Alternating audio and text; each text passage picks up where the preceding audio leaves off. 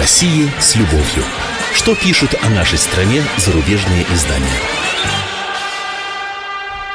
Здравствуйте. В студии замредактора отдела политики комсомольской правды Андрей Баранов. И, как обычно, я знакомлю вас с обзором наиболее интересных публикаций в иностранных СМИ о нашей стране. Знаете, чем больше я вот последний год читаю западные газеты, тем крепче у меня создается такое совершенно сюрреалистическое впечатление, что мы и они живем на разных планетах. Одни и те же события трактуются совершенно по-разному. Поступки и предложения, которые, скажем, Москвой оцениваются как жест доброй воли, приглашение к диалогу, в США и многих странах Европы объявляются какими-то зловещими помыслами, ловушками, призванными нанести ущерб Западу. Э, там то ли прикидываются, то ли впрямь почему-то уверили, что Путин и другие руководители России пребывают в неком своем мире, э, не имеющем ничего общего с реальностью. И это, мол, таит опасность для всей планеты. Но вот мне же кажется, что вот в неком таком современном зазеркале прочно поселились как раз наши оппоненты. Они не желают видеть очевидные факты абсолютно, развивают какие-то собственные бредовые теории по поводу намерений Москвы, сами же из-за этого впадают в истерию и каждый божий день выливают просто половниками и черпаками свое варево на головы бедных читателей. Но я вот взял лишь несколько примеров. Давайте посмотрим.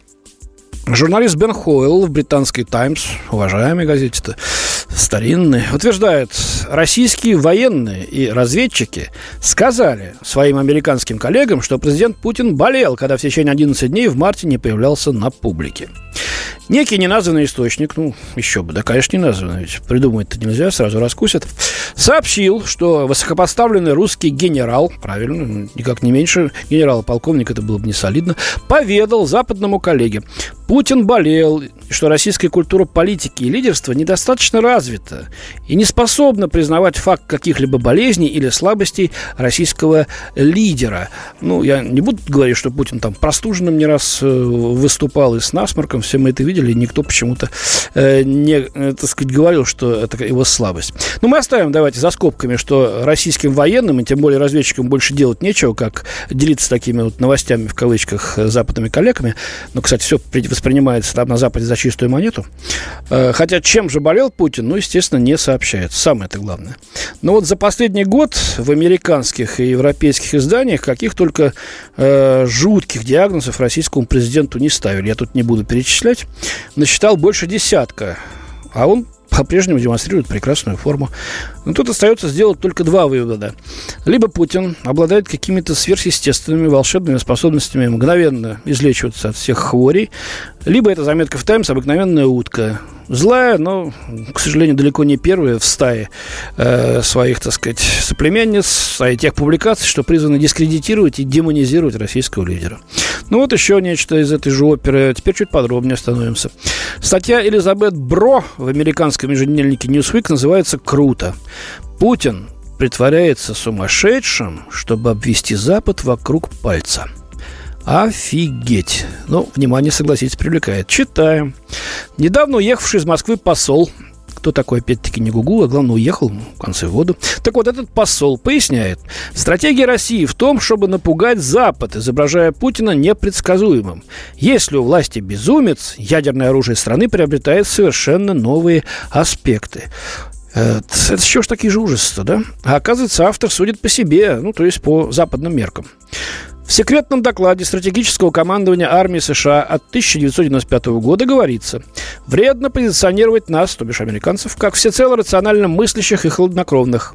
Частью национальной маски, которую мы демонстрируем всем противникам, должна быть идея, что США могут впасть в иррациональность и мстительность, если задеты их важнейшие интересы. Вот оно что оказывается. Да? Значит, и у Путина тоже может быть такая же рациональность и мстительность. Поэтому-то иностранные державы успешно пытаются его раскусить, разгадать.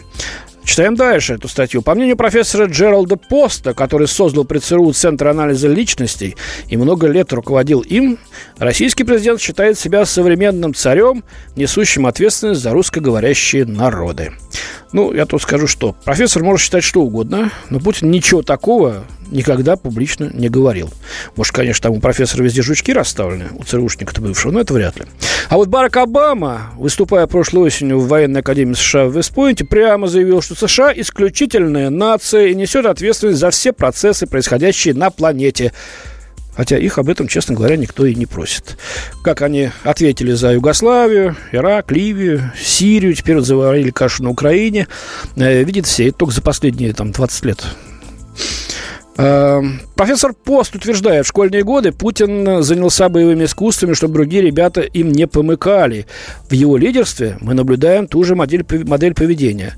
Значит, ядерные боеголовки в руках мирового лидера – аналог дзюдо у затравленного школьника, комментирует автор статьи. Вот такие вот многозначительные выводы у этих глубоких психологов и прочих аналитиков. На этой основе они пытаются делать далеко идущие выводы, строить свои теории – и пугать самих себя какими-то, так сказать, страшными кознями Москвы. Предстоящие торжества в нашей столице по поводу 70-летия Победы тоже остаются в фокусе внимания э, западных СМИ. Журналист немецкой газеты Süddeutsche Zeitung э, Франк Ниенгоузен пишет, э, что многие западные лидеры отказываются ехать на парад Победы 9 мая, потому что Москва хочет использовать один из своих самых главных праздников для показа современной военной техники, призванного продемонстрировать, что Россия – великая военная держава. Они не хотят смотреть, как перед их глазами будут демонстративно катать танки и системы ПВО. Ну вот в 95 году э, Билл Клинтон сюда приезжал, в 2005 году Джордж Буш-младший тоже, и вроде как ничего. Э, посмотрели, даже аплодировали. Ну, правда, теперь вооружения стали более грозными, может быть, поэтому. Ну, конечно же, дело в политике. Это все коллективное западное фе, такое Кремлю за собственные их провалы на Украине и за независимое поведение Москвы, Москвы на международной арене, чего уж там долго говорить. А, автор считает, что наиболее болезненным для России э, станет то, что отказались приехать британский премьер Дэвид Кэмерон, вот ужас, президент США Барак Обама, президент Франции Франсуа Олланд и главы правительств Польши и прибалтийских государств. Ну, да уж, дали грибу искать, там здесь только не хватало, сейчас начнем локти кусать от обиды.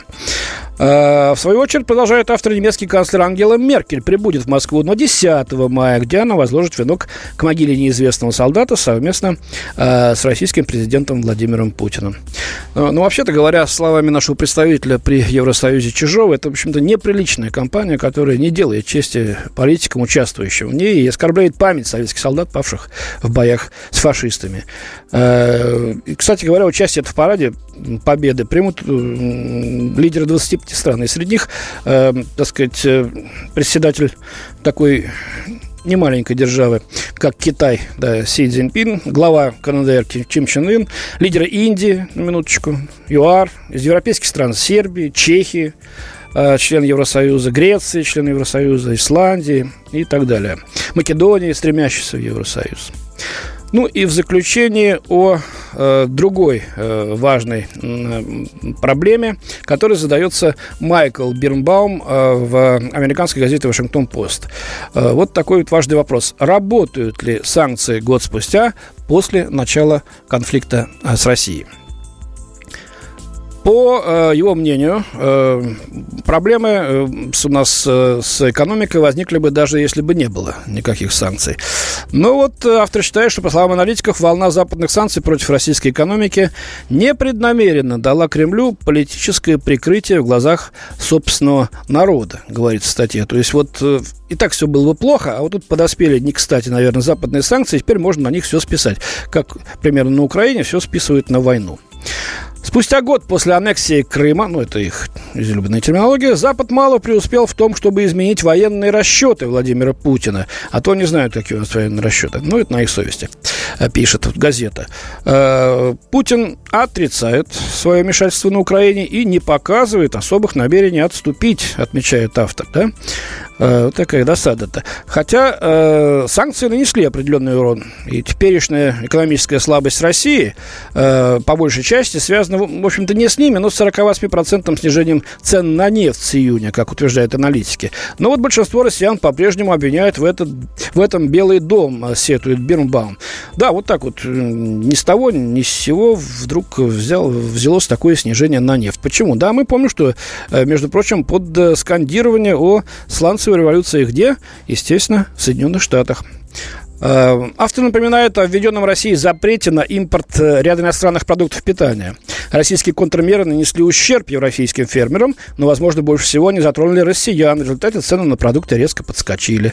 Цена на капусту почти удвоилась за последний год. Свинина подорожала почти на треть, а картофель на четверть, говорится в статье. Ну, это нам надо спасибо сказать алчности наших торговцев. Уж капуста-то и, скажем, белорусская картошка никак не должны были подорожать из-за западных санкций.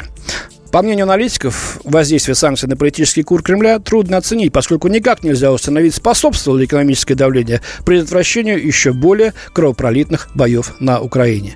И некоторые аналитики и инвесторы все больше задаются вопросом, имеет ли смысл санкции в их нынешней форме. Если вы ведете это сражение, то выберите оружие, которое приведет к желанному результату.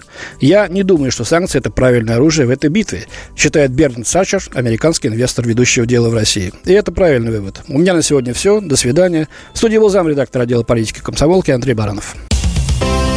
Специальный проект «Радио Комсомольская правда». Что будет? Сегодня мы говорим о том, что будет завтра.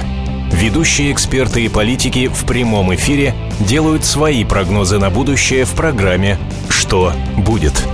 Каждый вторник с 19 до 21 часа по московскому времени на радио «Комсомольская правда». В эфире Владимир Сунгоркин и Александр Яковлев. Что будет?